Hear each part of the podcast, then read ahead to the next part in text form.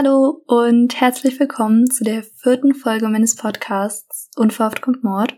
Mein Name ist Sophie und jetzt hier am Anfang der vierten Folge wollte ich nochmal die Gelegenheit nutzen und mich für die lieben Nachrichten bedanken, die ich bei Instagram bekommen habe. Die freuen mich wirklich sehr und ich hoffe, dass ich das Feedback auch gut umsetzen kann. Also, falls du weitere Anregungen, Verbesserungsvorschläge oder sonstiges hast, oder auch wenn du einfach deine Meinung über bestimmte Fälle mitteilen willst, dann tu das doch gerne auf meinem Instagram-Account. Da heiße ich genau wie hier, einfach unverhofft Mord. Ich hatte auch vergangene Woche die Idee, auf meiner Seite jetzt unabhängig von meinem Podcast Beiträge zu posten, in denen ich ein bisschen unbekanntere Fälle kurz vorstelle, bei denen eben die Informationen, die für die Öffentlichkeit zugänglich sind, nicht für eine ganze Folge reichen würden. Einfach, damit halt auch diese Fälle nicht in Vergessenheit geraten. Als erstes habe ich mich da für den Fall Vanessa Gilg aus Gesthofen entschieden. Das ist ein ziemlich tragischer Fall, der aber letztendlich auch gelöst wurde. Also du merkst schon, bei mir ist es ziemlich gemischt, ob der Fall letztendlich gelöst wurde oder nicht, weil ich das erstens auch für mich selbst brauche. Also ich brauche manchmal einfach diese Genugtuung eines gelösten Falls, bei dem die Person verurteilt wurde, die auch verantwortlich für dieses oder jenes Verbrechen ist. Und dadurch, dass ich das eben bei den True Crime Podcasts, die ich höre, das eben auch so als Abwechslung schön finde, wenn man das so sagen kann, halt einfach einen gerechten Abschluss zu haben. Aber wie ist das bei dir?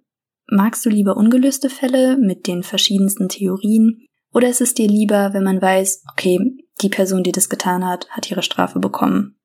Das ist zwar auch bei unserem heutigen Fall der Fall, aber auch sieben Jahre nach diesem Verbrechen werden noch viele, viele Stimmen laut, dass doch die falsche Person hinter Gittern sitzt und dass das alles eine himmelschreiende Ungerechtigkeit wäre. Dabei ist ein Justizirrtum in diesem Fall ausgeschlossen. Es ist einfach nur der verrückteste, den ich je gehört habe, und es gibt einen Plot-Twist, den es so kein zweites Mal gibt. Damit wir uns diese verzwickte Angelegenheit mal genauer anschauen können, reisen wir heute wieder in die USA. Genauer gesagt nach Springfield, in die drittgrößte Stadt des Bundesstaats Missouri. Wir befinden uns im Jahr 2015, als zwei mysteriöse Facebook-Posts die Nachbarschaft der Stadt ziemlich verstören. Und das sind sie auch wirklich. Also, wenn du diese Posts nicht hören möchtest, in denen es um Gewalt und auch sexuelle Gewalt an Kindern geht, dann überspring den kurzen Teil jetzt. Der Verfasser schreibt, That bitch is dead. Und I fucking slashed that fat pig and raped her sweet innocent daughter. Her scream was so fucking loud. Lol. Also, die Person schreibt, dass einmal die Bitch tot ist und dass ihre kleine, süße, unschuldige Tochter vergewaltigt wurde und dass das fette Schwein erstochen wurde. Wenn man dann jetzt auch noch hört, von wem der Account ist, dann wird einem wirklich Angst und Bange. Er gehört einer 48-jährigen, alleinerziehenden Mutter. Ihr Name ist Didi Blanchard. Ihr Account und ihre Social-Media-Präsenz waren ihr heilig. Denn so konnte sie trotz ihres stressigen Alltags in Kontakt mit ihrem Umfeld bleiben ein Umfeld, das ihr immer wieder neue Kraft geschenkt hat, um weiterzumachen. Trotz der schweren Krankheit ihrer Tochter Gypsy. Didi ist 1967 geboren und brachte im Juli 1991 ihre einzige Tochter Gypsy zur Welt.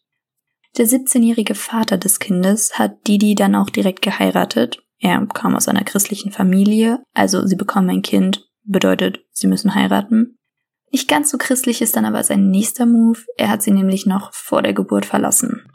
Das Schicksal der Familie, von dem ich gerade schon erzählt habe, schien dann auch leider früh besiegelt zu sein. Denn Gypsy Rose Blanchard, wie sie mit vollem Namen heißt, war eben sehr krank. Und ich meine wirklich sehr krank. Als ich mir die Liste ihrer Diagnosen durchgelesen habe, da ist mir wirklich schlecht geworden. Und das Ganze hat schon quasi mit ihrer Geburt angefangen. Als sie drei Monate alt war, wurde ihr eine Schlafapnoe diagnostiziert. Das ist eine Krankheit, durch die Betroffene im Schlaf kurzzeitig aufhören zu atmen. Dadurch hat Gypsy schon ganz früh eine Atemmaschine für nachts gebraucht, damit sie einfach überleben kann. Aber das war leider nur der Anfang ihres Leidenswegs. Durch eine Störung ihrer Chromosomen wurde dann auch irgendwann klar, warum sie nicht mehr laufen kann. Sie hatte Muskelschwund Und auch mit dieser Diagnose wurde das Leben dieses Mutter-Tochter-Gespanns scheinbar noch nicht genug auf den Kopf gestellt. Epilepsie, eine Seh- und Hörbehinderung, Reflux, Tetraplegie, das ist eine Form der Querschnittslähmung, dadurch war sie auch an den Rollstuhl gefesselt, eine leichte geistige Behinderung, sie hat sich zum Beispiel jünger verhalten, als sie eigentlich war, Anämie, das ist Blutarmut, also in Gypsys Körper sind zu wenige Blutzellen, Hypoventilation, ihre Lunge nimmt nicht genug Luft auf, ihr Sauerstoffgehalt im Blut ist also zu niedrig, ihr wurde Asthma diagnostiziert, sie hat verschiedene Allergien, unter anderem eine Zuckerallergie, sie muss über eine Ernährungssonde ihre Nahrung bekommen, sie leidet unter Inkontinenz, sie hatte Probleme mit dem Herzen und sie hat Leukämie. Ja, das ist jetzt erstmal eine ganze Reihe an Diagnosen. Gefühlt hatte sie alle gesundheitlichen Probleme, die man sich nur vorstellen kann. Und es wird gefühlt von Diagnose zu Diagnose immer nur noch schlimmer und noch aussichtsloser für Gypsy. Aber natürlich auch für ihre Mutter Didi, die ja auch in alles involviert ist und ihre Tochter natürlich nicht leiden sehen will. Ich meine, es ist ihre Tochter, ihr einziges Kind, was schon mehr Krankenhausaufenthalte durchgemacht hat, als wir uns vermutlich überhaupt vorstellen können. Und als ob das Leben der Blanchards damit nicht auch schon genug durchgerüttelt worden wäre, sind sie auch 2005 Opfer des Hurricanes Katrina geworden. Dort wurde ihr Haus zerstört, sie hatten nichts mehr. Das ganze Haus, sogar Gypsys Krankenakte wurde zerstört. Sie hatten nichts. Und so wollten sie sich dann in Springfield ein neues Leben aufbauen, beziehungsweise mussten sie es. Das hat dann aber ziemlich gut funktioniert, weil die Leute wirklich begeistert von Didi und Gypsys Mutter-Tochter-Beziehung waren und sie dadurch eben immer wieder ihre Hilfe angeboten haben. So viel in ihrem Leben ist nicht so gelaufen, wie es sich eine Mutter für ihre Tochter wünscht, aber trotzdem hat Didi es immer wieder geschafft, ihre Gypsy zum Lachen zu bringen und um so die Krankheiten wenigstens für einen kurzen Augenblick zu vergessen. Didi hat ihren Job aufgegeben, um wirklich 24-7 für ihre Tochter da zu sein. Sie haben Disneyland zusammen besucht. Didi war wie eine beste Freundin für Gypsy. Denn durch die langen Krankenhausaufenthalte und ja auch allgemein ihre gesundheitliche Verfassung war es schon fast unmöglich für Gypsy, überhaupt Freunde zu finden. Die Schule hat sie nur bis zur zweiten Klasse besucht. Danach hat Didi sie zu Hause unterrichtet. Einfach Just Use A Things einfach die Mutter das Unterrichten übernehmen lassen. Aber okay. Ihre Mutter war jedenfalls ihr Ein und alles. Und die Nachbarn haben der Familie geholfen, wo sie konnten. Zum Beispiel wurde ihr Haus, in dem sie bis zu diesem schicksalhaften Tag gelebt haben, extra im Rahmen von so einer freiwilligen Aktion gebaut, da die beiden ja Überlebende vom Hurricane Katrina waren. Und nicht nur das, es wurden ganze Spendenaktionen gestartet, damit man Gypsys Krankenhausrechnungen zahlen oder auch ihre besonderen Ausflüge ermöglichen kann. Freunde haben sie auch regelmäßig zum Flughafen gebracht, beispielsweise wenn sie außerhalb von Missouri einige Operationen hatte. Sehr viele Menschen hatten großes Mitgefühl mit diesem Mutter-Tochter-Duo und Didi hat auch durch ihren Account versucht, Gypsy soweit es möglich war, noch an dem normalen Leben teilhaben zu lassen. Sie hatten also keine Feinde. Wer also schreibt am 14. Juni 2015 diese absolut verstörenden Facebook-Posts von Didis Account? Ich meine, wer schreibt so etwas über diese Familie, die sowieso schon so viel Schlimmes in ihrem Leben durchmachen musste? That bitch is dead. Natürlich sind ihre Follower total panisch geworden, auch wenn jetzt viele erstmal nicht in das Schlimmste, also dass das eben stimmt, gedacht haben, sondern erstmal an einen Hackerangriff denken, denn sie haben zum Beispiel geschrieben, D, what's wrong? Did your Facebook get hacked? I've never heard you talk like that. Und that is not D. Also zusammengefasst, sie denken, dass das eben nicht die, die sein kann und dass ihr Facebook eben gehackt wurde. Aber dann dieser zweite Post, das hat das Ganze natürlich noch eine Spur ernster gemacht. Die Freunde und Bekannte tauschen sich also auf Facebook noch eine Zeit lang aus, was es mit diesen komischen Posts auf sich hat.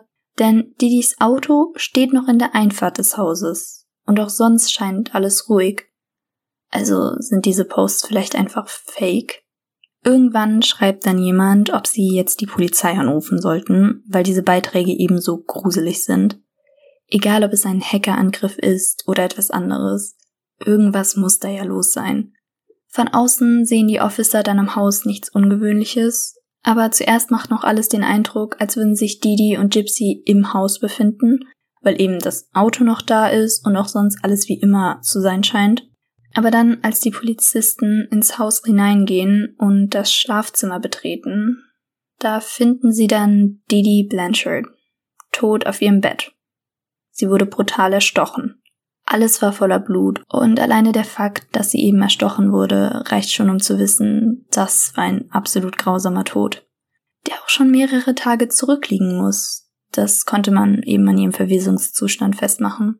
Mehrere Tage lag sie also dort. Und Gypsy? Wo ist ihre Tochter Gypsy? Sie ist nirgends im Haus aufzufinden. Was ist mit ihr passiert? Gypsy braucht jeden Tag mehrere Medikamente, um zu überleben. Wie soll sie sich ohne ihren Rollstuhl, der im Haus steht, sich überhaupt fortbewegen? Also auch hier schwindet die Hoffnung, sie Leben zu finden. Man denkt natürlich auch sofort an die Facebook-Posts, von denen sich ja leider schon einer bewahrheitet hat. Zumindest weil man eben die Bitch als Didi ansieht. Es scheint also ziemlich auf der Hand zu liegen, was hier passiert sein muss. Jemand ist in das Haus eingebrochen, um Didi zu töten und um Gypsy danach zu entführen. Also, da denkt man sich echt, wow, es trifft echt immer die Falschen. Nicht nur, dass Gypsy diese schlimmen Krankheiten hat und sowieso schon einen schwierigen Blick auf die Zukunft hat, nein, dann muss auch noch dieser Riesen Hurricane Katrina ihnen ihr Hab und Gut nehmen und jetzt hat Gypsy ihre Mutter verloren. Ihre einzige Bezugsperson wurde ermordet. Wie konnte das so herzlichen Menschen passieren? Gypsy gilt also natürlich jetzt erstmal als vermisst und die Polizei tut alles, um herauszufinden, was passiert ist und natürlich auch, um Schlimmeres zu verhindern. Wir erinnern uns, Gypsy braucht ihre Medikamente. Sie hat einen kompletten Schrank voll damit. Also wirklich einen kompletten Schrank. Ich habe euch ein Bild davon in den Shownotes verlinkt, das ist einfach krass. Die Polizei hängt sich also nun an den bis jetzt noch einzigen Hinweis, an diese Facebook-Posts. Von wo wurden die geschrieben? Und vor allem von wem? Und als die IP-Adresse zurückverfolgt wurde, kommt raus, dass sie einem, und das ist jetzt random, Nicholas Godejohn zugeordnet werden können. Ich habe übrigens keine Ahnung, wie man diesen Namen richtig ausspricht. Irgendwie wird er überall anders ausgesprochen, deshalb bleibt er für uns jetzt einfach Nicholas. Jedenfalls kommt Nicholas aus Wisconsin. Das ist erstens ein komplett anderer Bundesstaat als der, wo Gypsy wohnt und zweitens liegt Wisconsin ein gutes Stück nördlich von Missouri. Vor allem, wenn man bedenkt, dass Springfield, also die Heimatstadt von Didi und ihrer Tochter, noch südlich in Missouri liegt. Was also hat es mit diesem Nicholas auf sich? Wer ist das? An diesem Punkt meldet sich dann eine von Gypsys Bekannten. Ihr hat sie nämlich etwas anvertraut. Und zwar, dass Gypsy einen Freund hat. Sein Name ist Nick und sie haben sich online kennengelernt auf einer christlichen Dating-Plattform. Sie haben schon alles geplant, Hochzeit, Kinder kriegen, zusammenziehen. Die beiden haben sich auch über Facebook schon ziemlich verliebte Nachrichten geschrieben. Zum Beispiel schreibt Gypsy, Is it wrong to start thinking about your wedding before you're engaged? Lol. Also, ist es falsch, über deine Hochzeit nachzudenken, bevor du verlobt bist? Und darauf antwortet Nicholas, No, darling, because this is when you know you truly are in love. Also nein, Liebling, daran merkst du, dass du wirklich verliebt bist. Ihr seht also, auf welcher Basis die beiden miteinander kommunizieren. Ist zwar ein bisschen cringe, aber es scheint ja zumindest in ihren Köpfen in eine ernstere Richtung zu gehen. Nur leider hat Gypsy die Beziehung zu diesem Zeitpunkt noch geheim gehalten, beziehungsweise viel eher geheim halten müssen. Ihre Mutter Didi war nämlich ziemlich übervorsichtig wollte ihre Tochter beschützen und so ein Freund könnte auf Gypsy ja einen schlechten Einfluss haben oder ihr im schlimmsten Fall eben irgendwas antun. Und genau dieser Nikolas ist es also, von dessen Haus am Abend des 14. Juni 2015 diese komischen Facebook-Beiträge gepostet wurden. Was macht die Polizei also? Sie gehen natürlich erstmal zu seinem Haus und ja, dort sind Nikolas und Gypsy dann auch. Beide. Gypsy lebt auch noch, trotz ihres Medikamenten-Detox, und Nicholas gesteht dann auch ziemlich schnell, dass er derjenige war, der Didi mit unzähligen Messerstichen erstochen hat. Also als kurze Zusammenfassung der Situation, Gypsy hängt mit dem Mörder ihrer Mutter ab, und was die Polizei dann erfährt, macht alles noch viel komischer. Denn Nikolas erzählt, dass er nur Didi getötet hat, weil Gypsy ihn danach gefragt hätte. Gypsy soll ihren Freund mehr oder weniger dazu beauftragt haben, ihre Mutter zu töten. Das passt hier überhaupt gar nicht in diese Klischeemorde rein, aber ich kann euch sagen, das war noch nicht der Plot-Twist, von dem ich am Anfang erzählt habe. Denn auf der Überwachungskamera sieht man dann, wie Gypsy und er den Bus nehmen und ins Haus gehen. Wie beide ins Haus gehen. Oder nochmal mit anderer Betonung, wie beide ins Haus gehen. Gypsy kann laufen. Gypsy kann auch ganz normal ohne Ernährungssonde essen.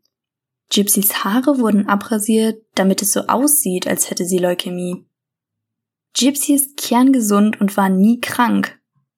Das alles, was ich dir erzählt habe über dieses Mutter-Tochter-Duo, das alles war Teil dieser riesengroßen Lüge von Didi. Eine Lüge, für die sie mit ihrem eigenen Leben bezahlen musstest. Du denkst jetzt bestimmt auch an diesen riesigen Medikamentenschrank und an die vielen Krankenhausbesuche. Wie konnte Didi sogar Ärzte in diesem Spiel austricksen? Ich meine, Ärzte merken ja wohl, wenn die Person vor ihnen einfach gar keine Krankheit hat von denen 95 ihre Mutter darunter rattert. Aber da hat dieser schlimme Hurricane Katrina die ziemlich gut in die Karten gespielt. Sie behauptet ja einfach, die Krankenakte und alle Belege für die Krankheiten seien dem Sturm zum Opfer gefallen. Und jedes Mal, wenn ein Arzt irgendetwas überprüfen wollte, dann meinte sie einfach, dass es gar nicht mehr nötig sei und das wurde ja immerhin alles schon mal gemacht. Die Belege dafür wurden halt einfach nur leider vernichtet, lol. Und wenn ein Arzt dann doch misstrauisch wurde, dann ist sie einfach zum nächsten gegangen. Also das Spiel ist nie aufgeflogen. Aber ich bin mir auch ziemlich sicher, dass da so eine riesige Portion Glück dabei war, dass keiner so misstrauisch wurde, wie es eigentlich der Fall verlangt. Oder wenn man es aus Gypsys Sicht sieht, war es einfach nur Pech. Denn es gab sogar einmal eine Situation bei einem Arzt, der eben diese Krankheiten hinterfragt hat und dem vor allem das Verhalten von Didi sehr komisch vorgekommen ist. Und er hat in seinen Unterlagen vermerkt, dass die Muskeln an Gypsys Beinen viel zu stark dafür waren, dass sie seit frühester Kindheit an an den Rollstuhl gebunden war. Ihre Beine haben so ausgesehen wie von einem normalen Fußgänger. Und deshalb notiert der Arzt dann letztendlich in seinen Unterlagen Analyzing all the facts and after talking to her previous pediatrician, there's a strong possibility of Münchhausen by proxy. Also was ist das jetzt wieder für eine Diagnose? Ja, das ist jetzt mal eine, die Didi Blanchard gilt. Im Nachhinein, also nachdem alles rausgekommen ist, sagt man, dass Didi mit sehr hoher Wahrscheinlichkeit am Münchhausen-Stellvertreter-Syndrom gelitten hat. Das Münchhausen-Stellvertreter-Syndrom ist eine psychische Störung, bei denen Menschen die verschiedensten Krankheiten bei anderen vortäuschen oder sogar mit Absicht hervorrufen, damit diese eben eine ärztliche Behandlung bekommen. Das passiert dann eben auch häufig bei den eigenen Kindern, so wie in Dies und Gypsys Fall. Wenn man am Münchhausen-Syndrom leidet, dann projiziert man eben die Krankheiten auf sich selbst und stellt es dann oft nach außen so dar, als hätte man eben Krebs oder sonst irgendwas Schlimmes, um Mitleid und Aufmerksamkeit zu bekommen. Und diese Erkrankung von eben Didi ist die Basis von all dem, was die Jahre danach folgt. Also beginnen wir nochmal ganz von vorne. Gypsy hat erst 2015 erfahren, dass sie eigentlich schon 23 ist. Sie dachte die ganze Zeit, sie wäre vier Jahre jünger, also erst 19. Natürlich wussten die Leute in ihrem Umfeld ihr wahres Alter, aber Didi hat immer irgendwelche Ausreden gesucht, damit sie darüber nicht mit Gypsy reden sollen, weil sie sich eben so viel jünger verhält und das hat sie getan, weil sie Gypsy die ganze Zeit darüber angelogen hat. Über ihr Alter. Aber das ist ja schon fast die kleinste Lüge in diesem Fall. Als sie drei Monate alt war, wurde sie nachts an eine Beatmungsmaschine angeschlossen die ihr Atmen sogar erschwert hat. Dazu sind dann immer mehr Diagnosen gekommen, die Gypsy natürlich auch geglaubt hat. Ich meine, ihre Mutter war ja ihre einzige Bezugsperson in dem Sinne. Und natürlich hat sie dann auch ganz genau darauf geachtet, dass ihre Tochter in ihrer Bubble bleibt. Nur dass sie laufen und ohne Probleme essen konnte. Das wusste Gypsy. Ich meine, das merkt man ja auch selber, aber durch ihre Ernährungssonde konnte Didi ihr zum Beispiel auch im Schlaf einschleusen, was sie wollte. So ist es dann auch dazu gekommen, dass sie Gypsy extra Medikamente gegeben hat, damit sie eben die Symptome zu bestimmten Krankheiten bekommt. Aber Gypsy wurde älter und ihr wurde klar, mit mir wird nicht richtig umgegangen und das muss sich ändern. So kam es dann auch zu einer sehr traurigen Situation, als Gypsy 14 Jahre alt war. Da steht sie nämlich bei ihrem Nachbarn vor der Tür und fragt den, ob er sie ins Krankenhaus bringen könnte. Aber dummerweise hat Didi alle so manipuliert zu denken, dass Gypsy geistig behindert ist und ja, nichts checkt, dass er eben natürlich sofort Didi dazu holt, die das Ganze dann einfach schnell abtut und sagt, dass sie sich um Gypsy kümmern wird. Man sieht also, sie hat versucht, vor ihrer Mutter zu fliehen, aber sie konnte wegen ihrer ganzen Krankheiten nicht ernst genommen werden. Übrigens, warum sie vor der Haustür stand, das kam nämlich dem Nachbarn auch schon ziemlich komisch vor. Aber Didi meinte dann einfach, ja, sie fängt langsam an, einzelne Kurzstrecken zu laufen und er hat es einfach geglaubt, auch wenn es gar keinen Sinn macht, aber er hat es geglaubt. Didi konnte super gut manipulieren.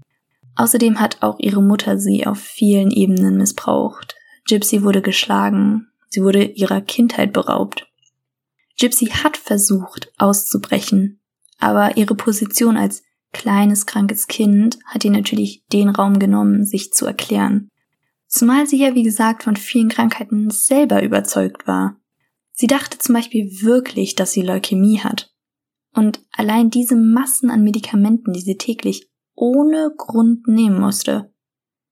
Es ist einfach nur krank, sich das vorzustellen, dass ihre eigene Mutter ihr das verabreicht, damit sie in irgendeiner Form, frag mich nicht in welcher, irgendeine Genugtuung bekommt. Sie hat Gypsy unfassbare Schmerzen zugefügt, allein mit dieser Ernährungssonde, die absolut unnötig war. Aber auch die OPs, die einfach genehmigt wurden, obwohl nichts mit ihr falsch war. Diese ganzen OPs nagen natürlich auch an Gypsy.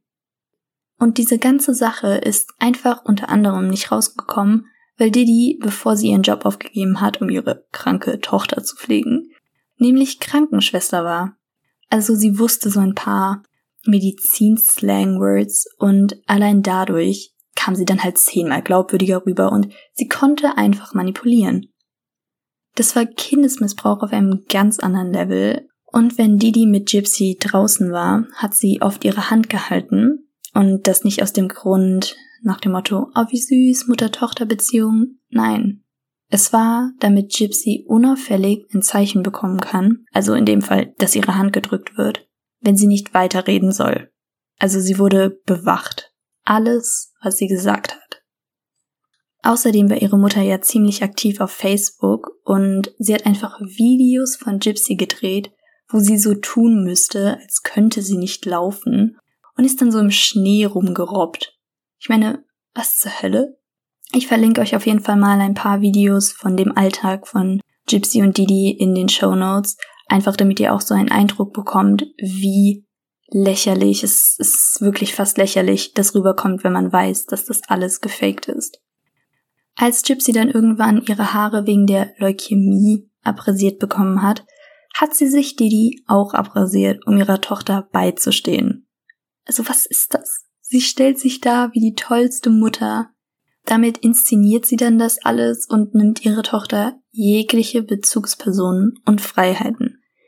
Sie war ja nur zu Hause oder wurde draußen von ihrer Mutter begleitet und konnte sich somit sowieso keinem anvertrauen. Sie hatte gar keinen Kontakt zu anderen Familienmitgliedern, weil Didis Familie sie gehasst haben. Didi hat nämlich damals versucht, ihre Mutter, auf die sie aufgepasst hat, verhungern zu lassen. Also, what the fuck is wrong with that woman?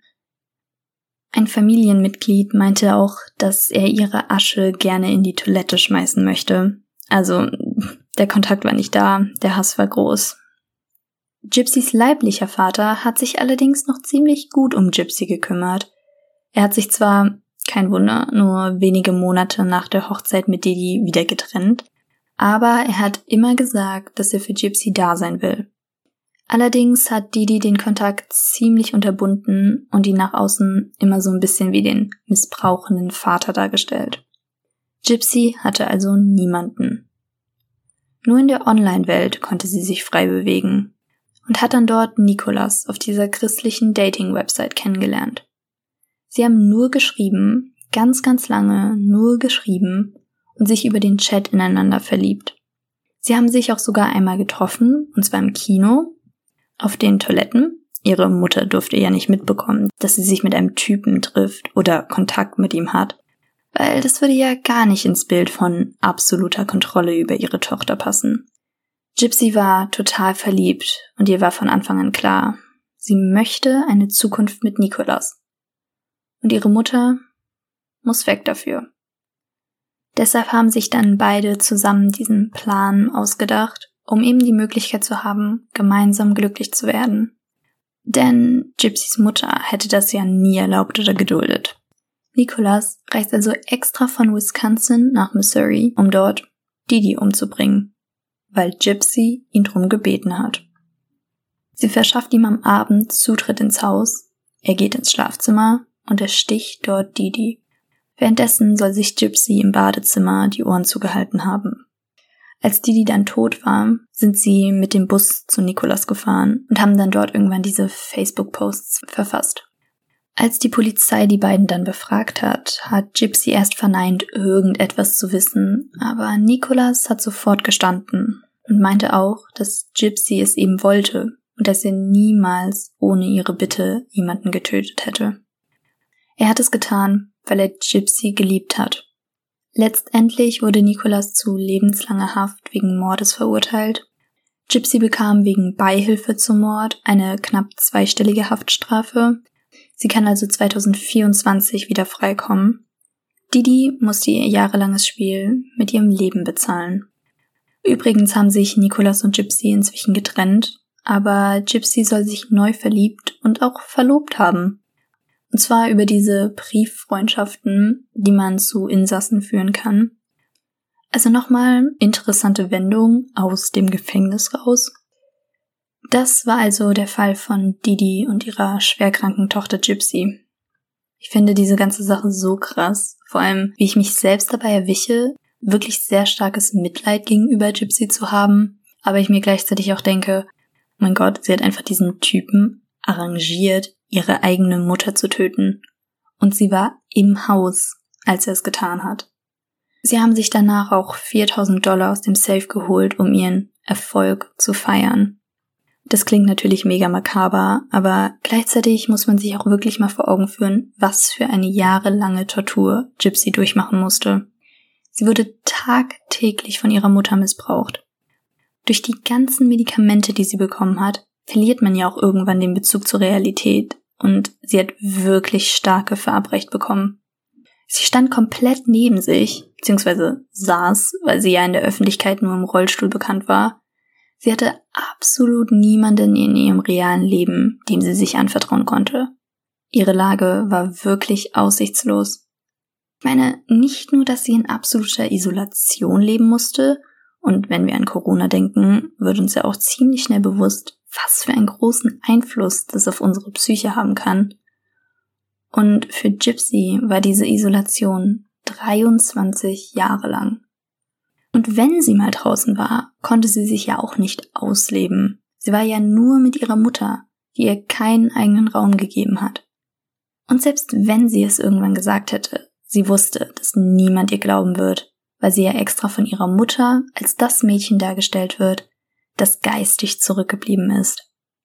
Es gab ja schon Situationen, wo Gypsy versucht hat zu signalisieren, dass etwas nicht stimmt, aber die wurden dann von Didi abgetan. Und Didi hat ja auch Gypsy belogen, was bestimmte Krankheiten angeht, aber ja auch über ihr Alter. Ihr komplettes Leben war von vorne bis hinten eine Lüge. Als Ausweg in ihrem Kopf ist ihr dann nur noch der Mord geblieben.